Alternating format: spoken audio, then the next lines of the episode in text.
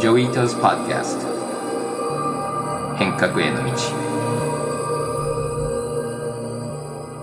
こんにちは伊藤浄一です。それで戻ってきました。戻ってきました。はいありがとうございます。はい奥井さんは産休で7月の最後の頃からいなくなってで今度はベイビー持って戻ってきましたけれども少しお話してくれますか、えっと、そうですね。7月14日に女の子を産みましてあの予定日より早かったんですけどスーパームーン満月の日に生まれた。うちの子も満月。あ、そうなんですね。うちも満月。それで、キヨっていう輝く生まれっていう名前にしたんです。多いんじゃないかな、満月ってやっぱり。多いです。うん。姉ちゃんにつながっている女性たちから。その日に同じ病院でも4件あったっておっしゃってたので、ね、やっぱりすごい自然にかなわないなと思って。うちも自然無意自然っていう4文字熟語からむいちゃんっていう名前にしたので、で、4ヶ月ちょっとお休みいただいて、ポッドキャストにカムバックしてきたんですけど、さっきも、あの、昼に赤ちゃんを預けてきて、もうてんやわんやして 一日がすごいスピーディーだけど、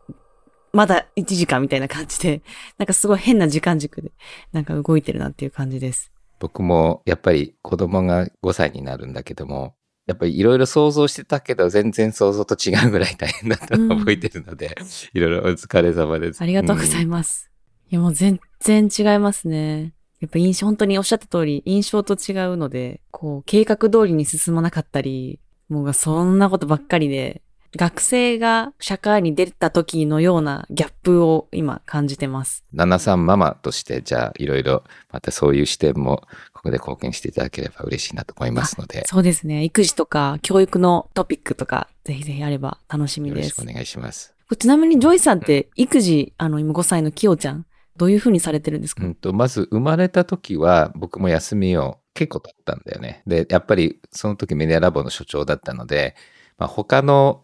男たちにもやっぱりエグザンプルとして、やっぱりちゃんと休んで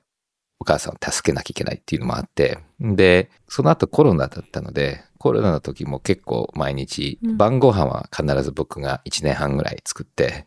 そして日本に帰ってきてちょっと忙しくなって、ちゃんと遊ばないとこうなんか冷えていっちゃう感じがわかるので、だから今は夜は毎晩遊んで、あと週末も結構遊んで、あの、で、今、あの、彼女、自閉症なので、そのセラピーの研究とか仕組みを作って、今、学校を作っているので、うん、まあ、その辺は本人はなんか理解してくれないけども、でも先週初めて、コンピューターで Netflix をいじって自分が見たいシーンをこう見るのを教えて、最近そればっかりやってるっていう感じなんで、だんだんだんだんこうインタラクションが変わってきてる感じでする。うん。ジョイさんから見て、日本の男性の育児参加っていうのどう思いますか？だいぶ良くなったんじゃないかなっていう気はするけどね、前に比べて。僕が一緒に会社してたところの人で、なんか30年間、12時前に帰ってきたことないとか自慢してるお父さんいたぐらいで、で、よく昔ほら粗大ゴミとか言ってたじゃない、リタイした人。でも、最近は結構僕の周りでも、お父さんが一緒に来るケースは多くて、ただやっぱりアメリカとかに比べたらまだ、アメリカでこの間どっかの統計見たんだけども、ちょっと何パーセントかわかんないけど、40数パーセントかなんかだと思うんだけども、あの、自分の子育てにちゃんと参加したいっていうのって、男と女って1%しか変わってなかった。うん、要は、男はもう1%ぐらいしか育児に参加したいっていう気持ちは女性、まあ、ほぼ同じっていうことなので、だからアメリカの男性はもう多分、お母さんと同じぐらいエネルギーかけてるんじゃないかなって気がする。でも、あの、本当に教育パパっていうのは結構いて、で、僕も、あの、子供が生まれる前に、あの、New Old Dads っていうメーリングリストを作って、年取ってる初めてのお父さんのメーリングリストで、みんなでなんかこう、シェアしたりするっていうのもやって、うんうん、で、まあ、これもでもアメリカだったんだだから、でも、前よりはいいけど、日本はまだ遅れてるような気がする。そうですね。働くし、育児も主なロールを任すパパっていう、ね、ジョイさんのような ロールモデル増えればなって思います。でですね、えっと、私が育休、出産してる間に、すごい Web3 界隈でいろんなニュースがあったと思うんですけど、えっと、まずこの FTX 関連のニュースからいきたいと思います。はい。あの、先週突然、この FTX、えー、業界最大手の取引所が破産したわけなんですけれども、この、あの CEO のバンクマン・フリードさんすごいイケイケな経営者で、最近も雑誌のフォーチュンのまあ、表紙を飾ったりしてましたけれども、これ、ざっくり何が起きたんですか？はい。彼は、まず、ヘッジファンド、投資会社を持っていて、そして、いろんなクリプト関係をやっていて、で、その後、交換所、エクスチェンジ、日本で言うとコインチェックみたいなのを立ち上げて、もう最初からちょっと怪しかったのが、 exchange のこう market making っていうんだけども、その売ったり買ったりして、こう liquidity を上げるのを自分のヘッジファンドが自分の交換所でやるっていうのは本当は良くないことなんだけども、うん、実はそれはインサイダーは知ってたんでも最初からちょっと変なんだけれども、でもまあいろいろこう、あのビジネスをやって、そして、まあ、クリプト特有な部分も一部はあるんだけども、そのなんだ、ちょっと Ponzi scheme っぽいものをやってはいるんだけども、結構彼はあの、なんか稼いで、そして稼いだお金を結構政治献金とかしてるんだから、民主党の意外にこうクリプトを好きじゃない人たちとかにも献金してて。うんうん、あ寄付してたんですね。寄付してたの。うん、そしていろんな、あの、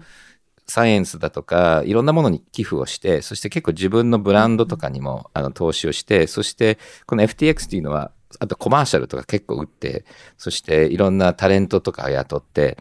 国の規制当局とも結構仲良くして、そして規制を厳しくしようとしてたので、で、これがだから、まあ面白いって言ったらいけないんだけども、その他の交換所がやりづらくして、で、自分はなんか仲良くしてもらうっていうことをして、そして一番やっちゃいけないことが、そのお客さんの預金を使って、それを自分の投資会社に貸して、そして貸した時の担保を自分のトークンが担保になってるっていうすごい変な、まあこれは全然こうガバナンス的には良くないんだけども、で、その、うんうん、そのお金でいろんなものに投資してて、それが穴が開いて爆発して、で、ぐちゃぐちゃになっちゃうんですけども、で、多分これは今裁判中なので僕は本当にクリプトの人たちが言ってるところを少しただリフレクションすると、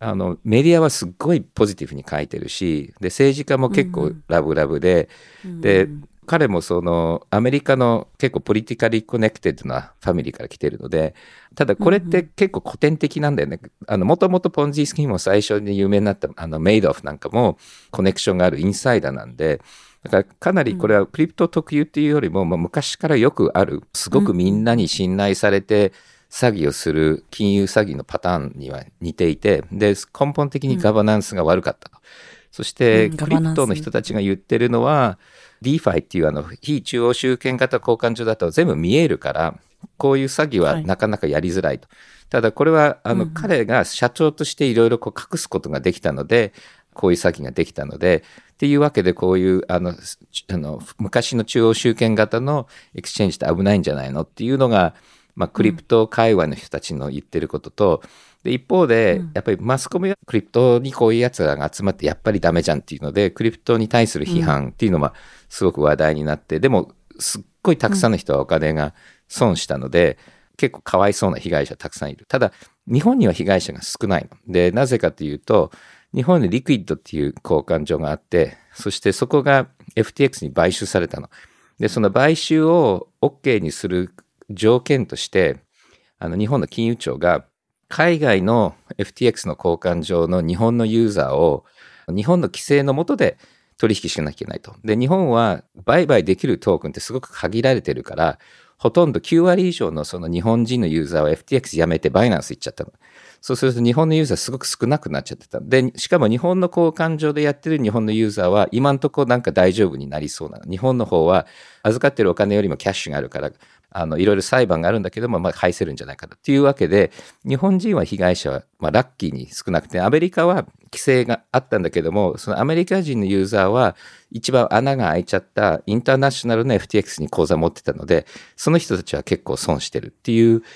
状況です。でもう一つだけ面白い FTX 情報で言うとメインストリームメディアでは大手メディアであんまりちゃんとこれカバーできてないんだけども、ツイッターでやっぱりすごい戦ってるの、バイナンスの社長と FTX の社長も戦ってるのもツイッターだし、ツイッターでいろんな情報が出てきてるので、あの、すごいツイッター上で炸熱してるんだけども、それと同じタイミングでイーロン・マスクがツイッターの人が半分首切っちゃって、で、ちょうどたって今今日は金曜日18日なんだけども、明日までにはツイッター倒れるだろうっていうのが今のツイッターのあの議論で、そして FTX の話と Twitter がもう終わりっていう議論で、今 Twitter 炸熱していて、そして、うん。イーロンはでもそこで、あの、今まで史上最大のツイッターのボリュームだって自慢しながら、もうみんなもうさようならって言って、あの、ツイッターから逃げていくっていう、もしかすると今日はツイッターの最後の日なんじゃないかなっていうふうに、今ニュースが出てて、で。ツイッターのもコアのインフラチームはみんな辞め、みんなで、まあ、ほほとんど辞めてるって言っていて、今75%のツイッターの社員は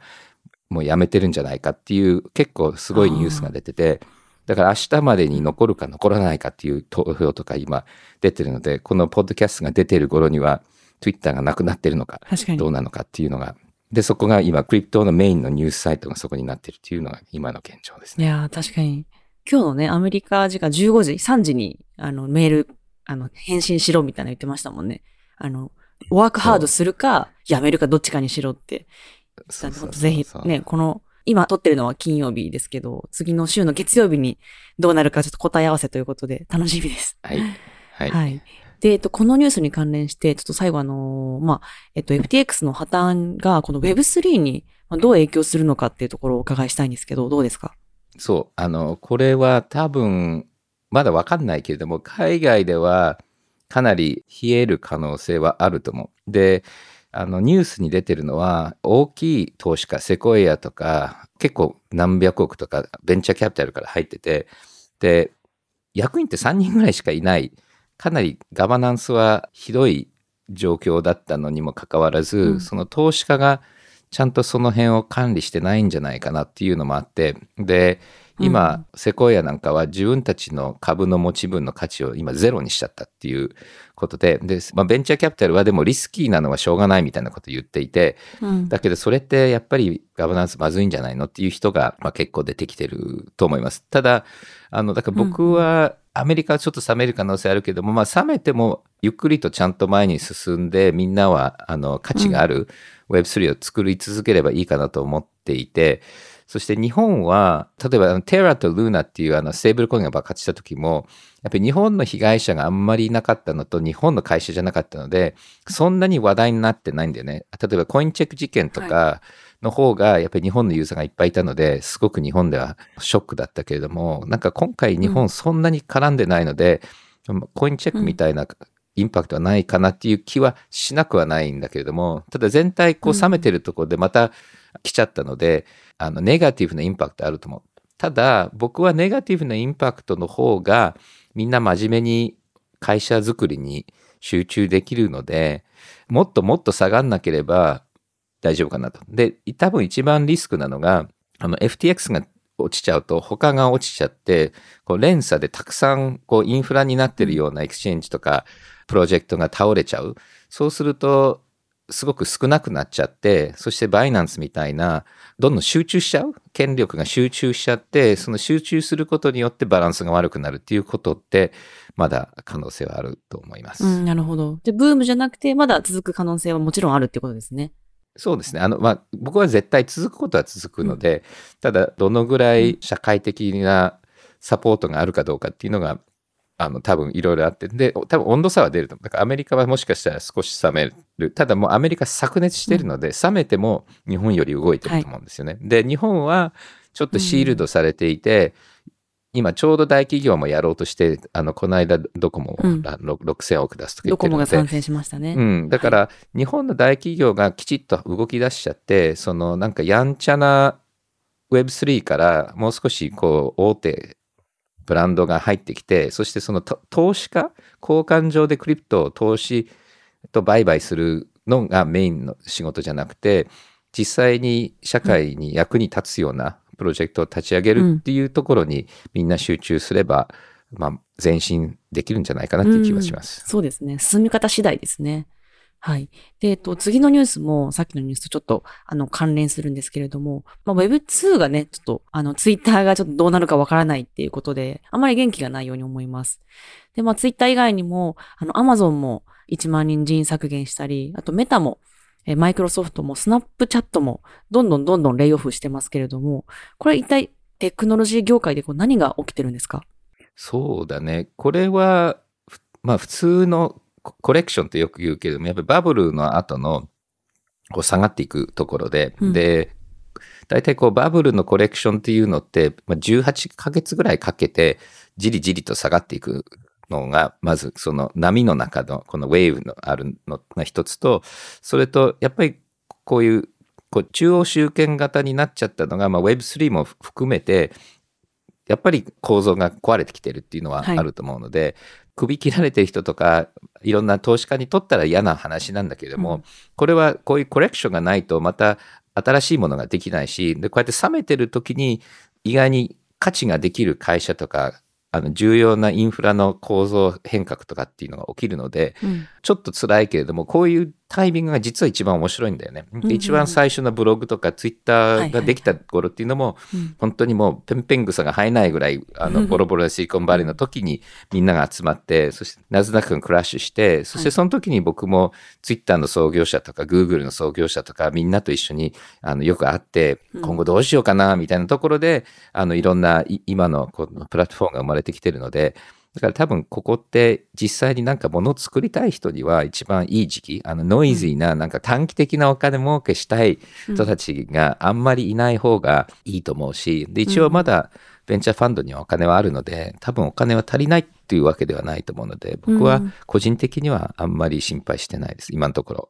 あとでメタとかああいうところが今あの人カットしてるっていうのはすごくベンチャーにとっていいことなのは、すごい優秀な人材が僕らの方に回ってきてるので、なんか僕も今投資してる会社に結構そういうテック企業の優秀な人たちもいっぱい入ってるので、これもいいことだと思う。うん、その僕らっていうのはどこ、何を指してるんですか？今、デジタルガレージもまだ引き続きやってるんだけれども、GMJP っていう Web3 のファンドを作って、そこで今19件ぐらいあの Web3 のベンチャーに投資して、で、その投資したベンチャーが今一生懸命人をリクルーティングして、結構リクルーティングにエネルギーかかるので、でもやっぱりそういう首を切っていっているところから人を雇うっていうのが、まあ一つの重要な戦略だと思います。なんか、あの、お話を伺っていて、こう、Web2 からどんどんこう、Web3 に移行してるというか、なんかもしかしてこの、まあ一連のあの、ツイッターのニュースっていうのが Web2 の終わりの始まりというか、なんかピークデジタルっていう意見もあったりしますけれども、このなんかこうトランジションどう思いますか？そうだね。だからピークデジタルなのかピーク Web2 なのかわかんないけども、そういう感じはちょっとするよね。で、もう一つこのあの Web3 の今エンジニアたちを見てたり、アドバイスとかしてるんだけど、結構面白いのが、やっぱり Web3 を最初からやってるエンジニアっていうのは、Web3 は分かってるんだけども、実はネットワークのエンジニアリングとかコンピュータエンジニアリングって結構難しくて、大きなプロジェクトを作るとか、きちっとアーキテクチャ作るとかっていうのって、あんまり知らない、っていうか、知ってる人が結構 Web3 には少なかったりするんだよね。で、この間、うんうん、ポッドキャストでも出てもらったエヴェン・チャンもそうなんだけども、結構 Web2 のすごく優秀なエンジニアが今必死に Web3 の勉強していて、で、今何が戦い出してるかっていうと、一生懸命本格的なコンピューターのエンジニアリングを学ぼうとしてる Web3 ネイティブの人たちと、エンジニアリングとかすっごく大きいスケールのシステムを今までやってきた人が一生懸命 Web3 の勉強をしていて、だからシリコンバレーがやっと Web3 にコンバートしてる人たちと、こうなんか今までからやってた人たちが結構いろんなプロトコールでぶつかったり、まあ一番いいのは両方現場に入ってるっていうのはあると思うんだけども、今こうちょっと目に見えてきてるけれども、ちょっと前から結構キーなポストの人たちも Web2 から Web3 に移り出してってなんて、だから僕の今ベンチャーの投資先の半分ぐらいは結構ブランドのシリコンバレーの会社辞めて Web3 をもう1年前ぐらいから作り出してる人たちが多いので、なんとなくこれが加速してる感じはするよね。あの、まあ、多分株価も下がってカットしなきゃいけなくなってるのもあると思うんだけど。これあのなんかお金稼ぎの話、あんまり、まあ、するのはどうかなと思うんですけど、ちょっと個人的に気になるのが、そのマネタイズっていう部分ってこれからどうなってくるんですか？例えばその、今回のツイッターのニュースも、やっぱ金利がこう上がって、ウェブ広告にお金を出す企業っていうのがゴンとこう減ってるっていう状態で、その、これからのそのマネタイズ、お金の稼ぎ方っていうのはどうなってくると思いますか？うん、広告っていうモデルは、まも、もちろん広告っていうのは必要は必要なんだよねと。あの、なんか新しいラーメン屋さんができたら、うん、そのラーメン屋さん知りたい人もいるし、知ったら価値があるので、うん、なんか新しいサービスを人に伝えるっていうことは多分必要だと思うんだけども、でもやっぱり広告産業っていうのがどんどん伸びてくることによって、特にプラットフォームになると、結構人の意見を誘導したり、広告で始まったものがかなりねじ曲がった方向になって、すごくまあ、広告業界もかなり変わったと思うんですよね。で、それで、まあ、人の不信を感じたり、独占的なプラットフォームになって、多分広告のリミットに近いところまで行っちゃったと思うんだよね。それで、ブロックチェーンとか Web3 だと、その直接ユーザーとやり取りして、直接価値に対して交換ができるので、コマースがすごく楽になったんだよね。うん、ちょっと違う言い方で言うと、これあの、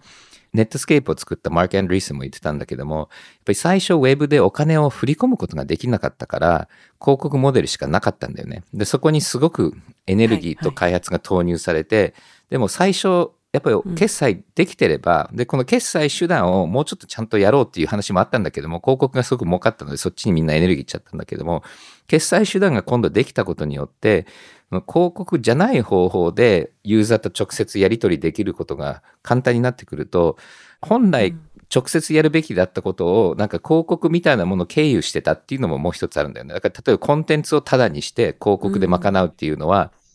別にそうじゃなくてもいいんだよね。コンテンツ売ればいいんじゃん、みたいな。で、そういうそのコンテンツビジネスのとの広告との関係っていうのが、今回 Web3 で随分そこも壊れていっちゃうので、だから今、奥井さんが言ってる、こう2つあるよね、うん、その広告のレベニューとか earnings とか株価の部分と、それと広告モデルと違う形で、そのコンテンツを賄う方法とか出てきてるので、全体的に多分ギシギシ言ってるんじゃないかなと思う。なるほど。ありがとうございます。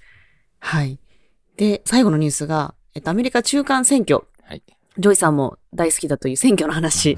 ですけれども、はい、えっと、中間選挙、あの、今日ね、日本時間で結構、あの、結果が出たと思うんですけど、あの、まあ、選挙のね、前にはこの共和党のね、波に襲われるっていう話もあって、はい、で、ジョイさんがツイッターでも上げてた、ローレンス・レッシグさんのコメントも印象的でした。はい。まず、彼のコメントをお聞きください。Here I am, boomer, and I want to kind of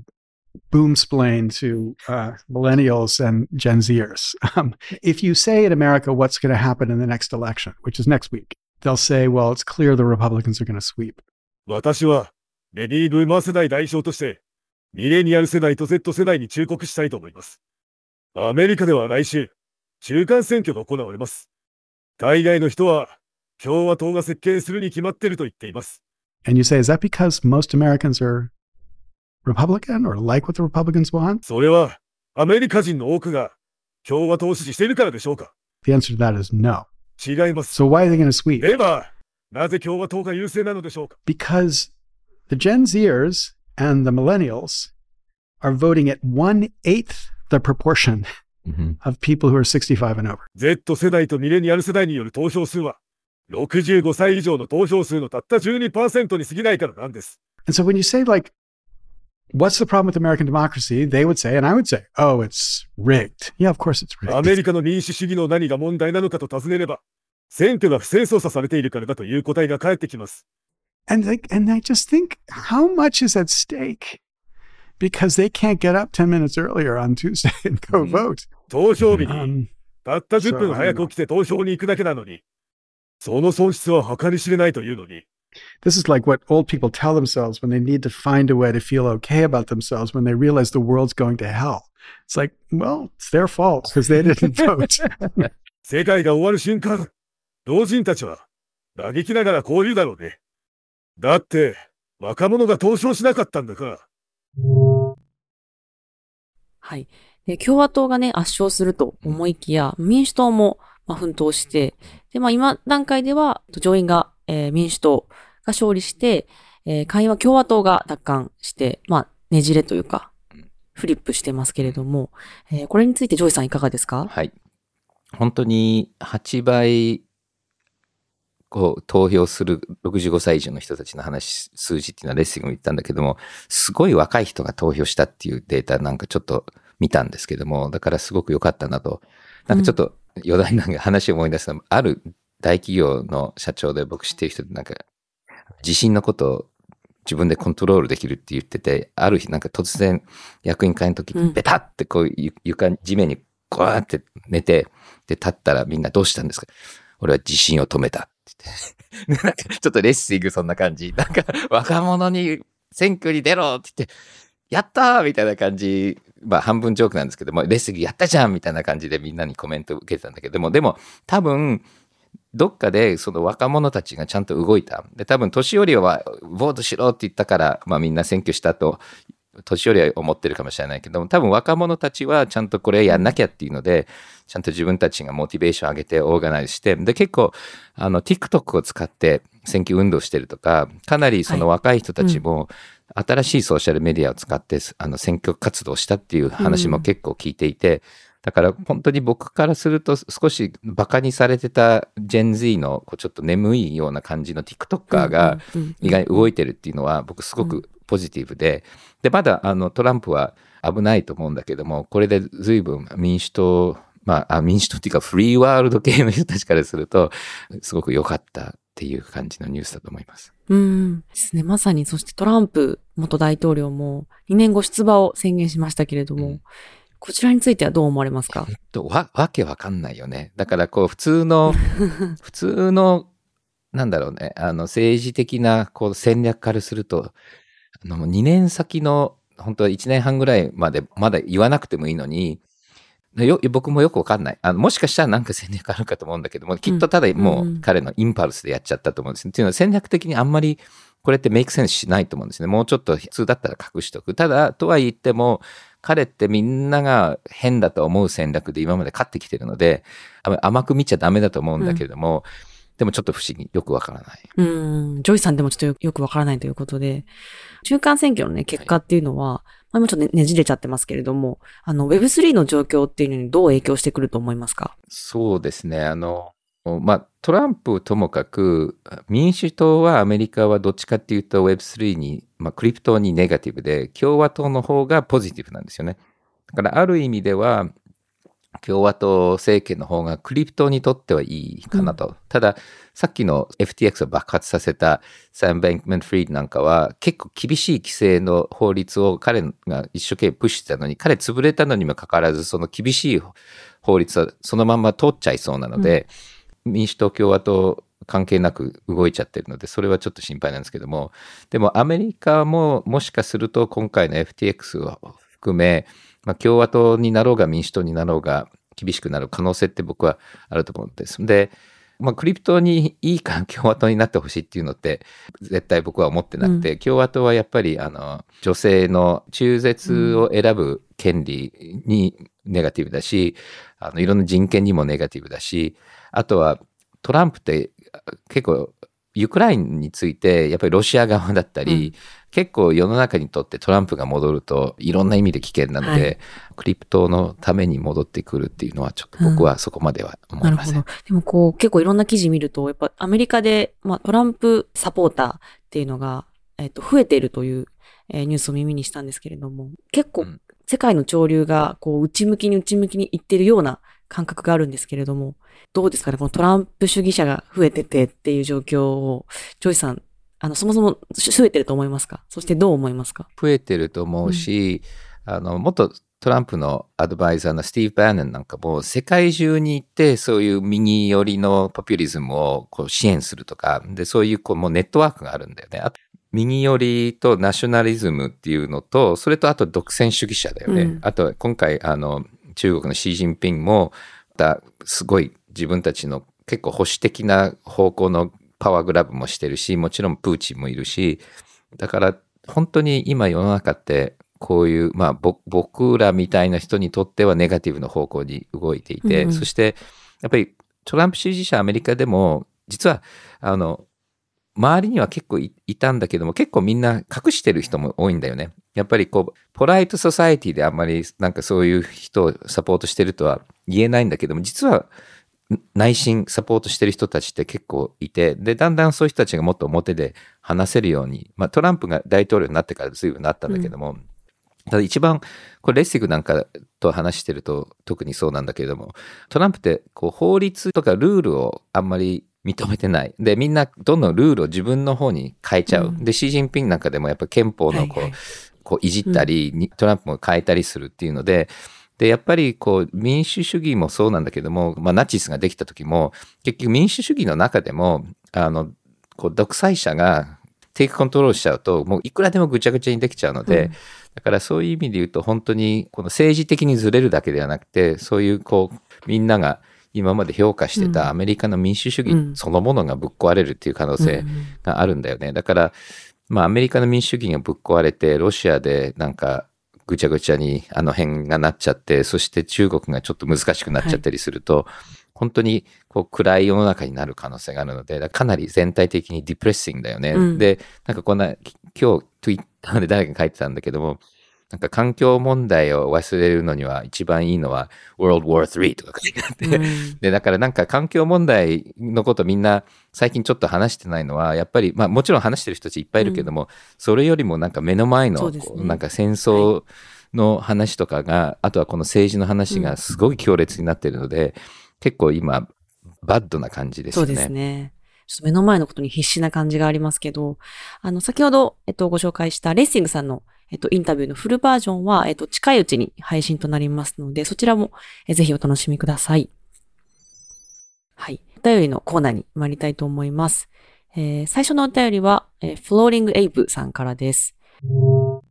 えー、FTX の破綻は、クリプト業界におけるリーマンショック度というふうに言われています。え、経緯はともかく、マクロ的には世界的な金融緩和で拡大したクリプトの時価総額がアメリカの利上げを機に急速にしぼんできているような感じがします。最終的には、クリプトに対する信用力という問題に行き着くというふうに思いますが、ジョイさんはこれからのクリプトに対する信用についてどのように見ていますか？はい。ですけど、どうですか、はい、僕はうん、さっき少し話も出たと思うんですけど、僕はマクロ経済学者じゃないので、あんまりこう、マクロのところの、まあ、自分の意見あんまり価値があるとは思わないんだけれども、で、多分他のファクターもたくさんあると思うんですよ。だからマクロ経済がどうなってるかとか、ただもうそもそも僕は、あの Web3 っていうのは、この暗号通貨の時価総額だとか、その交換所の信用よりも、やっぱり社会にどうやって役に立つのかどうかとか、DAO とか、あの一般の人たちが、だって一般の人たちってクリプトの交換所でなんか賭博してるのって結構数パーセントしか日本なんかいないので、本当に世の中で Web3 をどう使うか、あの学歴証明書に使うのとか、ゲームに使うのとか、ワイン NFT をやろうかとか、なんか若いアーティストたちがこれでビジネスモデルが、これは別に交換所がどんだけ信用されてるかってそんなに関係ないと思うんだよね。だから、で、例えば、あの、マウントコックスが沈没した時でも、まあ、それに比べたらこっちの方が大きいんだけれども、まあ、結構すぐ戻ったっていうのがあるので、だから、ネガティブなケースからすると、うんうん、FTX はじめ、どんどんどんどんボロボロボロボロ、あの、壊れていって、やっぱり被害を受ける人たちがたくさんできちゃうと、みんな怒っちゃって、不審になって、うん、で、しかも、あの、あの、壊れていっちゃうっていう、すごいネガティブなものもあれば、うんプラスで考えると日本の大企業も使い出して僕らもいろんな面白いユースケースになってすごく便利だ,、だよねと。そしてもっとちゃんとしたあの銀行だとかブランドがあるところが交換所みたいのをやり出してあの昔のなんかちょっとハッカーがやってるようなやんちゃな Web3 からまあみんなが知ってるようなブランドがたくさん入ってる、まあ、新しい Web3 が生まれてきて、うん、でそっちで信用ができてくるかなと。だから僕は今日本がすごくここで重要かなと思うのは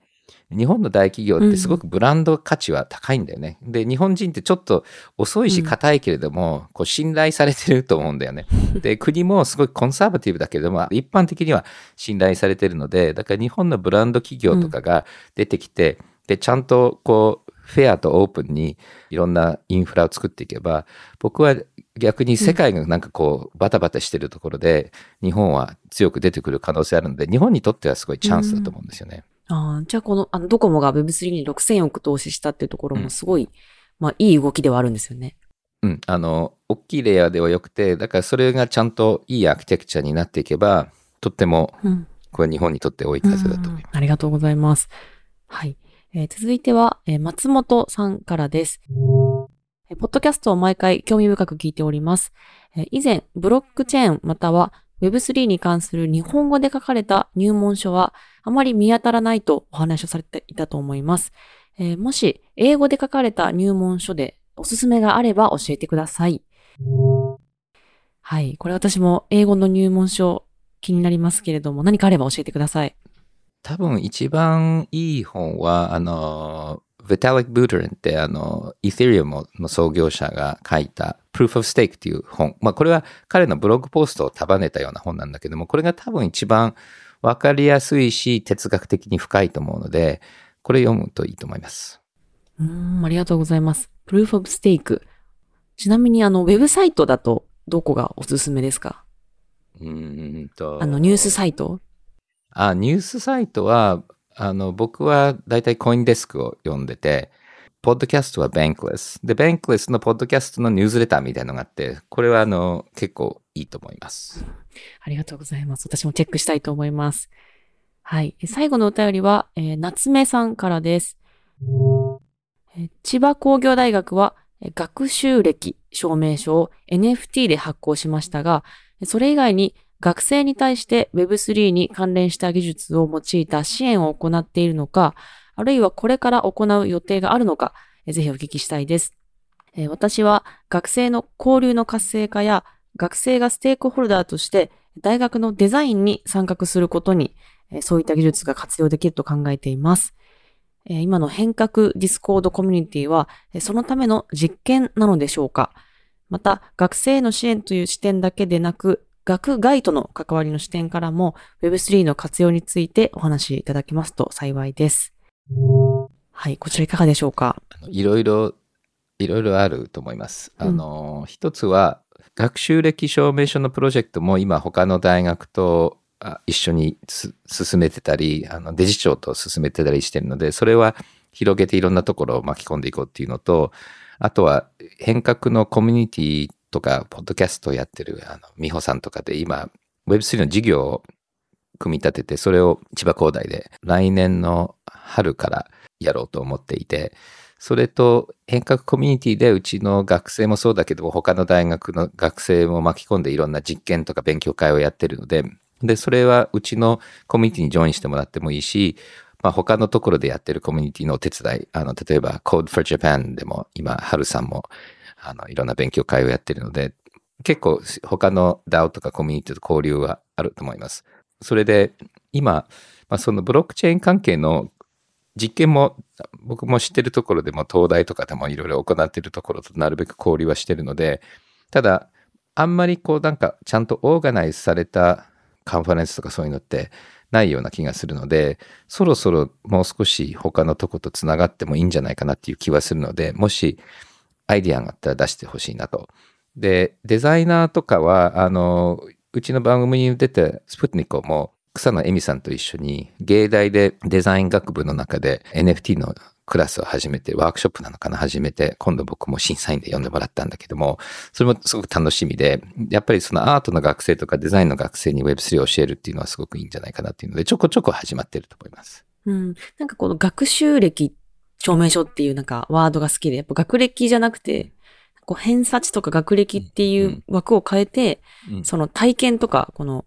なんか興味みたいなものがこう記されて、こうん。う例えばこう、受験にちょっと、あの、うん。失敗した方とかも、希望が見えるというか、何を学習してるかっていうところにフォーカスが置かれると、まあこれから日本もこう、スキル型、ジョブ型になっていくと言われてますけど、こうもっとこう開かれたオープンな、こう、あの、人材の流動性になるのかなって思って、とってもこう、いい取り組みだなと思っています。はい、ありがとうございます。はい。えー今週もたくさんのお便りありがとうございました。えージョイさんから、えこんなことを聞いてもらいたいという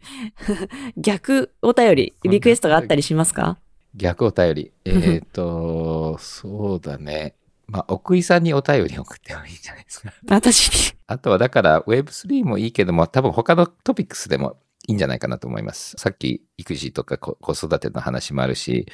あの、学びだとかね、あのうんそれこそあの学習とか、うんうん。なんか、あの、Web- Web3 関連じゃないと、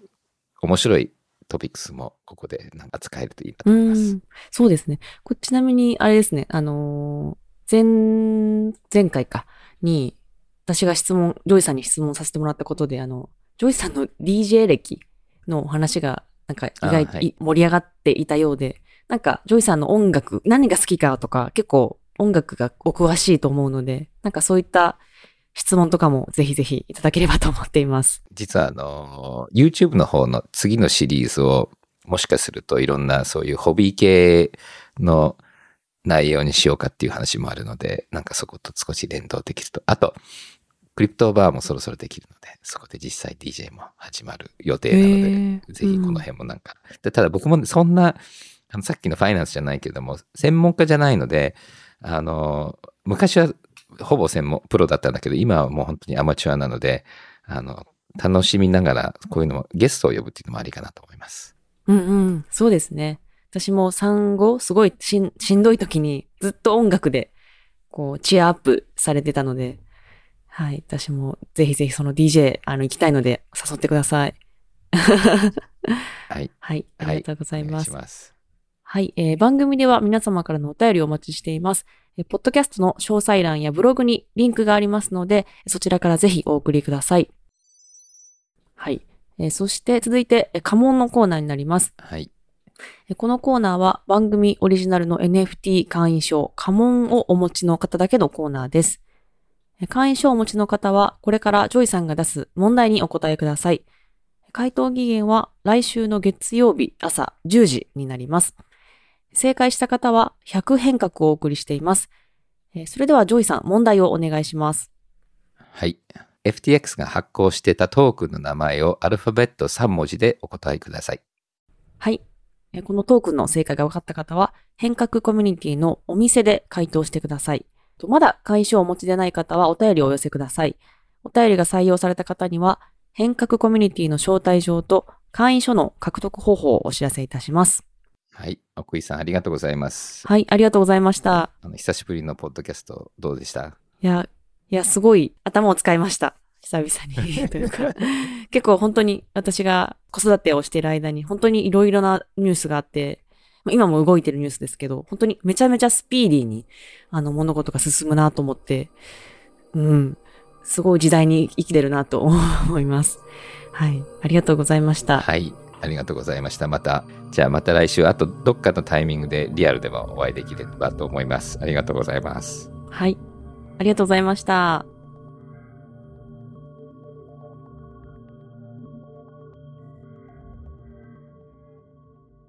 このポッドキャストでお話しする内容は、クリプトや Web3 に関する一般的な情報に過ぎず、これらへの投資の勧誘を目的としたものではありません。また、特定のトークンなどの推奨を目的とするものでもありません。クリプトの投資と売買は、とてもリスクが高いものです。自分もやりたいと思ったら、プロのアドバイスをもらってから参加してください。また、最終的な投資決定は、皆さんご自身の判断でなさるようにお願いします。デジタルガレージは危険な海に最初に飛び込むファーストペンギンスピリットを創業以来大事にし続けていますこれから来る Web3 オープンソース時代を見据えたテクノロジーで新たなビジネスを生み出す仲間を募集しています番組詳細欄にあるリンクよりぜひご覧ください Web3 is here. Join us. Join the first penguins. New Context Designer. Digital Garage.